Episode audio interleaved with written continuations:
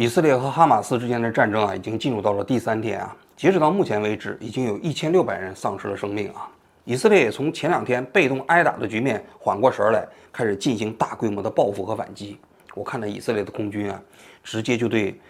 加沙的那些建筑发导弹啊，一片这个火光之后，那些楼啊就一动一动就倒了。这过程中间就有不少巴勒斯坦的人啊丧失了生命啊，也包括一些非常小的孩子。然后呢，哈马斯就宣布报复。怎么报复呢？他们就把前两天从以色列劫掠过来的一百多名人质啊，从中间挑了一个人，然后处决了。应该说啊，每次看到巴以之间的冲突，尤其是哈马斯跟以色列之间的冲突啊，心里总是特别的不是滋味啊。因为他们双方之间的冲突，你会发现啊，平民总是会成为首当其冲的受害者，不管是以色列还是哈马斯这一边啊，以色列。大家都知道这几年啊，哈马斯经常往以色列打这个火箭嘛。这些火箭它没有明确的攻击目标啊，就是往以色列的境内打，也它也不是针对军事目标，经常打到那些以色列的平民家里面去，然后以色列的平民就被炸死。反过来，以色列去报复的时候，也会进攻加沙的那些目标啊。在进攻加沙的那个目标的时候，不可避免的也会带来普通平民的伤亡。毕竟到了二十一世纪啊，我们已经很难接受啊，冲突的双方直接把进攻的对象对准普通的平民。但是你去看中东之间的冲突，尤其是以色列跟哈马斯之间的冲突啊，平民总是首当其冲成为受害者。所以你看他们之间的冲突，就会觉得分外的残酷。我今天啊，接着来讲一讲以色列跟哈马斯之间的这种冲突啊。我想讲一讲哈马斯这个组织，它到底是不是一个恐怖主义的组织啊？我对哈马斯最早的印象啊，是二零零二年，就这一年的四月十二号啊，在以色列啊发生了一起人体爆炸事件，有一个二十四二十岁的巴勒斯坦的女青年啊，就走到了以色列的这个耶路撒冷的一个公共汽车站那个地方，就拉响了这个这种炸炸药啊。所谓人体炸弹呢，就是他身上衣服里面装的全是炸药。硝化甘油，然后这里头还混合了一些钢珠啊什么之类的。一般来说，装个七八公斤，一声巨响之后啊，他自己就粉身碎骨了。结果这场爆炸造成了六人死亡，一百人受伤了。这六个死亡的人中间有两个中国人，怎么会有中国人呢？当年啊，实际上在以色列有很多中国的劳工，大概有两三两三万人这样的一个规模。这些劳工啊，多处都来自于福建。这些中国福建的劳工啊，一般要给中介公司支付大概，呃十万块钱人民币啊，他才能到以色列打工，因为以色列给的工资高嘛。这些人呢，都希望在以色列打工打几年，把账还了，然后再挣一笔钱，回到福建的老家盖房子娶媳妇儿。结果在死亡的这两个中间，有一个人呢叫林春美，我至今还记得他的名字。另外一个受伤的人呢叫林全谋，他整整昏迷了十八天呐。当他醒过来的时候啊。他一看，他一条腿没了，一个胳膊也没了。他看到自己床边上啊，从国内赶过来的亲属啊，他就说：“哎呀，一看自己的一条腿也没了，胳膊也没了，那活着还有什么意思呢？”然后又看到了国内有很多亲属赶到以色列去看他，他又开始心疼钱。他说：“你们来这么多人干什么？来一个人就够了啊！来这么多人要花钱嘛？”他担心啊，实际上这么多人花费，他还不上债啊。你想想，举债到以色列打工。债还没还完的时候，就碰到了这样的一个爆炸事件，自己变成了残疾，怎么还债呀？那一年的四月二十六号啊，就两名遇难的中国劳工的骨灰被运回到了福建。我至今还记得，就以色列驻华公使啊，就陪同这两名呃中国的劳工的这个骨灰啊，就回到了福建，参加了他们两个人的葬礼。当时中国的通讯社发了一张照片，就是以色列的驻华公使啊。在两名中国劳工的坟前下跪，这么一张照片。当时中国的劳工啊的家属啊，还担心，就是这些死难的劳工，也包括受伤的劳工，后续怎么安排呢？后来以色列政府就宣布啊，所有这些在以色列遇难的中国劳工啊，都会得到跟以色列平民同样的赔偿。如果你受伤的话啊，你要终身可以由以色列政府来来给你出生活费。如果你遇难了，你包括你的孩子。以色列政府一直把他抚养到十八岁，当时这些中国劳工啊的家属啊，还有点不太相信，他们觉得你以色列你下一届大选你选完之后不是这个政府不承认怎么办？他就希望一一笔把都把这钱都拿走。后来以色列的这些驻华使馆的工作人员就跟这些劳工解释说，以色列政府啊选举啊不影响这个赔偿措施，为什么要每个月给呢？就是要保证这些钱啊都能花到那个地方。万一要给你们一大笔钱，你其他的亲属挪用了，这些人将来未来的生活没有人出钱了，那不是麻烦吗？当时中国政府外交部的新闻发言人叫孔权，我至今还记得啊，他第一时间就表达了对这种针对平民袭击的这种抗议，而且呼吁双方啊赶紧进行谈判呐，不要再针对普通人发起这种袭击了啊。这一年的七月十七号啊，这个特拉维夫啊又发生了一起爆炸。又有一名中国人在这个过程中间被炸死了。当时的这批中国劳工啊，还有一个问题，他们很多人在以色列啊都是非法滞留，因为以色列给他们发的签证啊，一般都是两年有效。很多人在两年这个签证期过了之后也没续签，就接着在那打工啊。后来以色列的政府就宣布，不管你这个签证有没有效啊，只要你是合法进入到以色列境内的，都可以享受到赔偿。所以这批中国劳工啊。后来的后续赔偿问题，以色列政府都给解决的蛮好啊。当时这个新闻我们中央电视台也做了啊。我做这个新闻的时候，我就在感慨啊，感慨主要有这么几点：第一，当时实施爆炸的这个巴勒斯坦的女青年只有二十岁，花季少年啊。她前一天还跟自己的男朋友在吃饭的时候啊，在憧憬未来结婚的时候啊可以做什么，结果没想到第二天自己就变成了一个人体炸弹啊。就去跟以色列人同归于尽了，我当时就觉得特别不可理解呀，就就到底是怎样的一个洗脑啊，让这样的一个花季少女变成一个人体炸弹啊？第二个就是中国的这些无辜的劳工啊，在以色列被巴勒斯坦人炸死了，被哈马斯的人体炸弹炸死了啊，但是以色列政府还赔偿了这些中国的劳工，我觉得以色列政府这方面做的还是非常不错的啊。那后来呢，我们就陆陆续续开始关注哈马斯啊。因为哈马斯跟以色列之间的这种人体炸弹这种方式搞搞事情啊，在二零零二年的时候已经是第五波了啊。哈马斯这个组织啊，是一九八七年成立的啊，它最早叫穆斯林的兄弟会嘛，好像成立于埃及啊。它成立的背景啊，其实啊，我这里要稍稍讲一下啊，就巴勒斯坦原先他们的组织叫巴解，巴勒斯坦解放组织嘛，这巴解的主席叫阿拉法特，当时经常访问中国啊。巴勒斯坦解放组织啊，早期的时候得到了苏联和中国的支持，也主张走武装的道路啊，就天天跟以色列干呢，希望能把以色列全部打败，建立一个这个巴勒斯坦国。但是打了几十年之后啊，发现打不过以色列啊。后来巴勒斯坦呢，就慢慢慢慢呢，就是他们开始变得温和起来了，就是武装斗争开始想搞和平谈判。结果在这种情况下，就出现了哈马斯。哈马斯呢，就认为你。这个巴解组织，你是个投降派，他们要跟以色列干到底，所以他们成立之初呢，就搞了一个叫哈马斯的宪章。在哈马斯宪章里头，开宗明义就讲要把以色列这个国家从地图中间抹去，他们的领土就是要从海到河嘛，要建立一个大的巴勒斯坦嘛。这个巴勒斯坦是不可能跟犹太人共存的，所以他比较极端。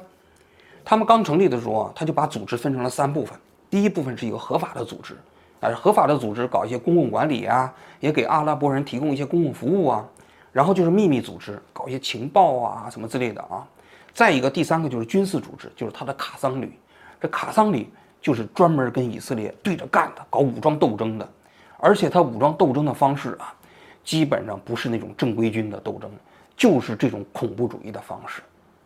他从刚成立不久就开始搞这种人体炸弹。所谓人体炸弹，就是我也不想活了，我就跟你同归于尽。一九九三年的时候，大家都知道啊，当时以色列有个总理叫拉宾，这非常有名啊。他呢就跟阿拉法特在奥斯陆这个地方秘密会见，会见了之后，双方就签订了一个著名的奥斯陆协定。这奥斯陆协定啊，实际上是一个非常巨大的突破啊，就说以色列承认巴勒斯坦的组织。巴勒斯坦承认以色列，因为此前双方是互不承认的啊，尤其是巴勒斯坦根本不承认以色列的存在啊。但是打来打去，大家发现谁也不能把对方彻底消灭，于是呢，接受现实，签订一个和平协议吧。这奥斯陆协定啊，就规定用五年过渡期啊，现在加沙这个地方、杰里科这个地方啊，让巴勒斯坦人自己搞自治，然后呢，在约旦河西岸呢，分为三个区域。A、B、C 三个区域，A 区呢由巴勒斯坦人自己管 B 区呢由巴勒斯坦人跟以色列人共管，C 区由巴由以色列的人呢来管。这个当时被称之为叫土地换和平协议。后来美国又把这个拉宾和阿拉法特请到了美国，又专门签署了一个后续的协定啊。这个协定当时签署之后，国际社会是一片赞赏啊。拉宾和阿拉法特还共同获得了诺贝尔和平奖。结果没想到呢，这个协定啊，在以色列和巴勒斯坦双方都面临了一个巨大的挑战。拉宾呢，在两年之后以色列的选举过程中，被以色列的一个极端右派开枪给打死了。而在巴勒斯坦区域里头呢，哈马斯对巴勒斯坦解放组织签署的这个奥斯陆协定也是不以为然的。他认为奥斯陆协定这是投降啊，你怎么能跟以色列人签订协议呢？我们就是要把以色列干掉啊！所以就在奥斯陆协定签署的那个时刻，这哈马斯就开始搞起了恐怖活动啊！他们的人呢，就开着一辆汽车，汽车里装的全是炸药，就冲进了约旦河谷的一个以色列的定居点儿，当场就炸死了一个人，炸伤了六个人后来陆陆续续啊，他们一共搞了五波大规模的人体炸弹，因为他们搞正规的军事对抗，那打以色列是打不过的嘛。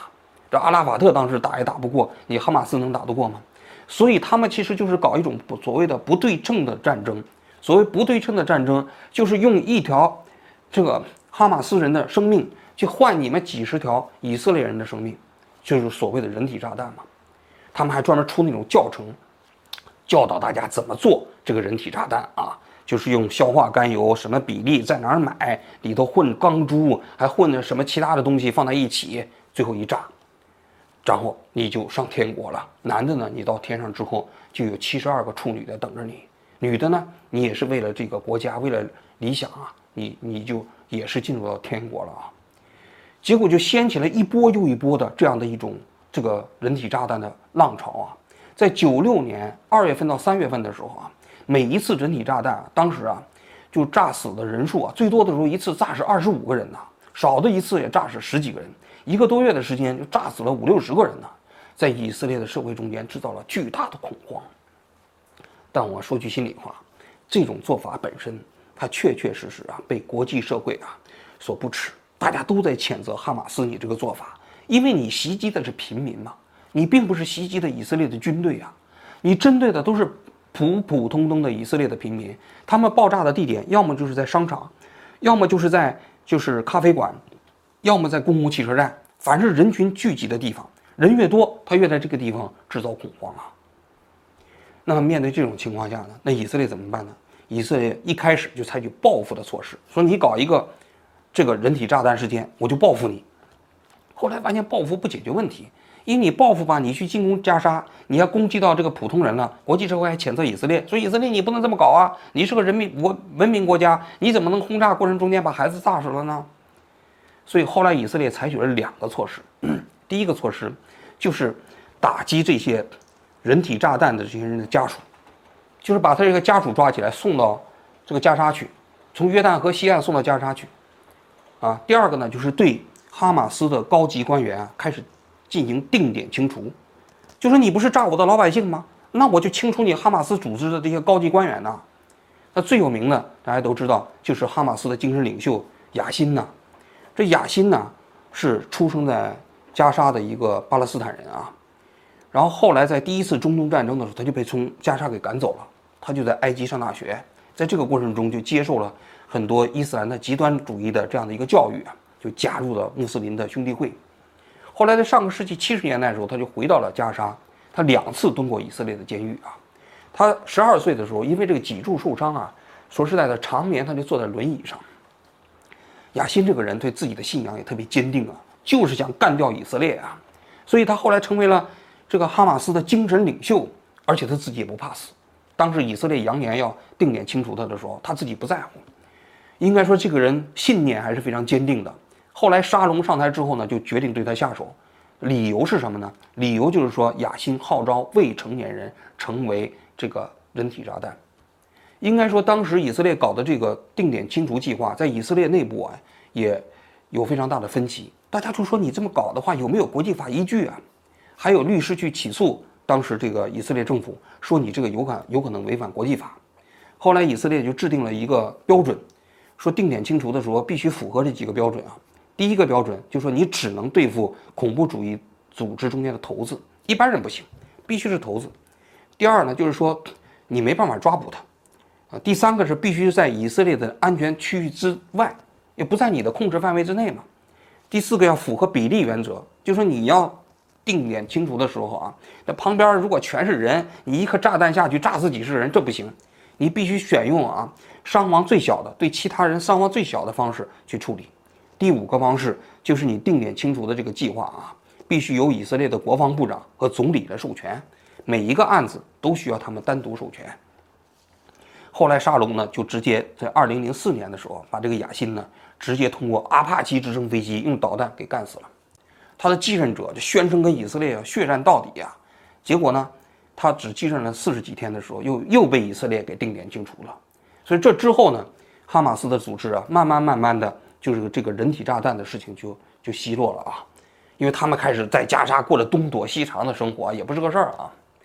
结果二零零六年的时候，就是因为前一年这沙龙就从加沙撤军了，因为以色列占领加沙也占领了三十八年，后来呢，他们就从加沙撤离。撤离呢，在巴勒斯坦内部啊，就举行了他们的大选。这场大选呢，一般来说，大家都认为会法塔赫会赢嘛，因为法哈法塔赫是受到国际社会广泛的承认。哈马斯呢，很多国家都把它定义为恐怖主义组织，比如说美国啊、欧洲啊、澳洲啊，都把它定义为恐怖组织。但是，二零零六年这次大选让国际社会大跌眼镜，就是哈马斯在选举过程中间获得了大胜。一百三十二个席位过程中间，他获得了七十四席，那法塔赫只获得了四十多席。但是问题的关键是，哈马斯它是一个恐，它是一个怎么说呢？他宣称自己是一个武装夺取政权的这么一个组织啊。他获得了民主选举的时候，他仍然不愿意放弃自己的这个暴力，同时呢，他还不愿意遵守此前巴解组织啊跟以色列签署的一系列的和平协议。所以当时联合国的秘书长安南就说了：“他说参加民主选举的人应该放弃暴力手段，这是应该是个前提。但是哈马斯没放弃啊，他没放弃呢，以色列就急了。以色列说：我不管你选举胜没胜利啊，哈马斯这个组织就是恐怖组织，所以他就开始对加沙进行封锁。那本来这个以色列控制加沙的海关嘛，有税收吗？税收他也不给这个哈马斯了啊。然后呢，对加沙那旁边就建立了隔离墙。”结果这个时候呢，哈马斯跟这个巴解组织之间，他们之间又打起来了，就跟法塔赫啊，在二零零七年的时候，这两个组织在这个加沙这个地方就开始火拼，火拼的结果呢，就哈马斯把这个法塔赫从加沙彻底赶出去了，由此巴勒斯坦就分成了两个组织，一个是法塔赫，他们管理着约旦河西岸，那么哈马斯呢就管管理着加沙，而加沙这个地方呢，由于哈马斯呢就实行着这样一种孤立。主义的暴力的恐怖这样的一个针对以色列的这样的一个政策呢，在国际社会上的孤立无比啊，边境呢被埃及和以色列就联合封锁啊，就埃及实际上也害怕哈马斯嘛，结果哈马斯的水和电还都依靠于以色列，结果最后呢他就挖了几千条地道，从地道里头从外界就进口一些他们自己的生活用品啊什么之类的啊。然后后续啊，他们不搞人体炸弹呢，就搞这个土火箭，就搞一个钢管里头装上炸药，就往以色列开始发射，也不管以色列的军事目标还是平民目标。这些年跟以色列之间打打谈谈啊，打的激烈了，以色列就扫荡一下，进入加沙一次，然后双方再签订停火协议，安顿几年之后又接着去打，一直到今年，就到今天发生的这一次啊，就是这样的一个一次规模比较大的冲突吧。讲到这儿啊，我想讲一下。那你说，哈马斯算不算是一个恐怖主义组织呢？我觉得算。为什么呢？我们翻译一下中国的反恐怖主义法啊，怎么定义的恐怖主义？是这么规定的啊：通过暴力、破坏、恐吓的手段，制造社会恐慌，危害公共安全，侵犯人身财产，胁迫国家机关以实现其政治意识形态的目的，主张和行为。那你想想。你哈马斯，你搞人体炸弹，你搞这种土火箭，你直接针对平民目标进行袭击，你这个人体炸弹的过程中间洗脑，让自己的普通的老百姓成为盾牌，然后直接去针对普通的以色列的平民制造社会恐慌，这应该是不折不扣的恐怖主义的这样的一个标准了，按照中国政府的标准啊，美国政府也有标准啊。美国政府的标准就是通过恐吓、胁迫平民的手段，啊，影响政府的决策，或者通过大规模的破坏、暗杀、绑架的方式，啊，影响政府的行动，这就叫恐怖主义的行为啊。那我想，其实哈马斯的这样的一个行为，不光是按照中国的标准，按照美国的标准，按照这个世界上大多数国家的标准，它都属于恐怖主义的这样的一个定义啊。其实我对巴勒斯坦普通老百姓是非常同情的。因为他们世代就在巴勒斯坦这个地方居住啊，二战结束之后，联合国一纸协定巴以分治，生生的把他们自己的百分之五十五的土地划走了，所以巴勒斯坦人觉得自己心里不平衡，最后呢要跟以色列打啊。我我觉得他们想建立一个属于巴勒斯坦人自己的国家，包括他跟以色列之间有一些重大的分歧，我都理解。但是我想说的是啊，就是哈马斯通过这样一种方式，并没有实现他的目标，相反。他其实离自己建国的目标，离他自己心中的目标越来越远了。你想想，哈马斯从一九八七年成立到现在啊，也已经快四十年了。他们真的能消灭以色列吗？就是在中东的这个大环境下，真的要需要消灭以色列才能解决他们巴勒斯坦的问题吗？我觉得这也不现实啊。相反，由于他采用人体炸弹的方式啊，它使得国际社会对巴勒斯坦人的同情啊变少了，支持变少了。加沙今天有人说就是一个不折不扣的大监狱，没错，三百六十五平方公里住了两百多万人。以色列建起了一个高墙，只给一二十万人发劳工签证，大多数人在那个地方民不聊生。但是我们也要看到，这一切是因为哈马斯在这里头实行了一种近乎于恐怖主义的政策带来的。同样是巴勒斯坦人啊，约旦河西岸法塔赫那边，那以色列跟他们相处的就比这个这个加沙这地方好得多呀。以色列还给法塔赫他们那边这个国民警卫队还给他们装甲车呢，还给他们配枪呢，是不是？他们那边的 GDP 收入水平要明显高于加沙啊。所以啊，在我看来啊，哈马斯未来的出路啊，就应该向北爱尔兰共和军。大家都知道啊，当时的爱尔兰共和军啊，为了让爱尔兰独立啊，也搞恐怖主义的活动啊，跟英国政府干呢。他最后呢，后来跟英国政府谈判的结果啊。放弃自己的暴力手段，加入到这样的一个爱尔兰跟英国政府的和平进程中，最终呢，北爱尔兰北爱尔兰问题和爱尔兰问题也都解决了嘛。所以对哈马斯来说，我我对他的这个未来的这样的一个出路啊，我认为就是这么几点：第一，放弃进攻平民的目标。你恨以色列，你如果你要想跟他干，你就针对以色列的军队搞；你搞不过以色列，你不要针对以色列的平民搞。你针对以色列的平民搞，只能让你在国际社会上获得更少的这种支持，这一点非常重要。因为现在大家都接受不了你针对平民百姓的直接的攻击，这是第一点。第二点，你得承认以色列，就不管怎么样，以色列它作为一个国家存在，已经存在快一百年了，你不可能消灭以色列了，你必须要建立一个相对现实的目标。这第二点，第三点，要加入到中东的和平进程里头来。你不可能说，你通过武装的方式，然后要跟以色列打，打完之后消灭以色列。现在呢，你越打，你自己的领土面积越小。你这个加沙这个地方，大家都知道，加沙整个都变成了一个国际人道灾难的区域了，是不是？你真的你通过这种方式能实现你自己自己的目标吗？不可能。随着现在国际环境的变化，尤其是以色列跟周围的阿拉伯国家陆续开始建交啊啊，要实现和平进程啊，那国际社会，尤其是巴阿拉伯社会啊。对你哈马斯的支持会越来越少，那你到最后呢？你可能跟以色列之间谈判的筹码会越来越少嘛？所以尽快加入到国际政进程，放弃这种所谓的恐怖主义的手段，才是哈马斯啊这个组织未来真正的方向。好，我今天就讲到这里，谢谢大家。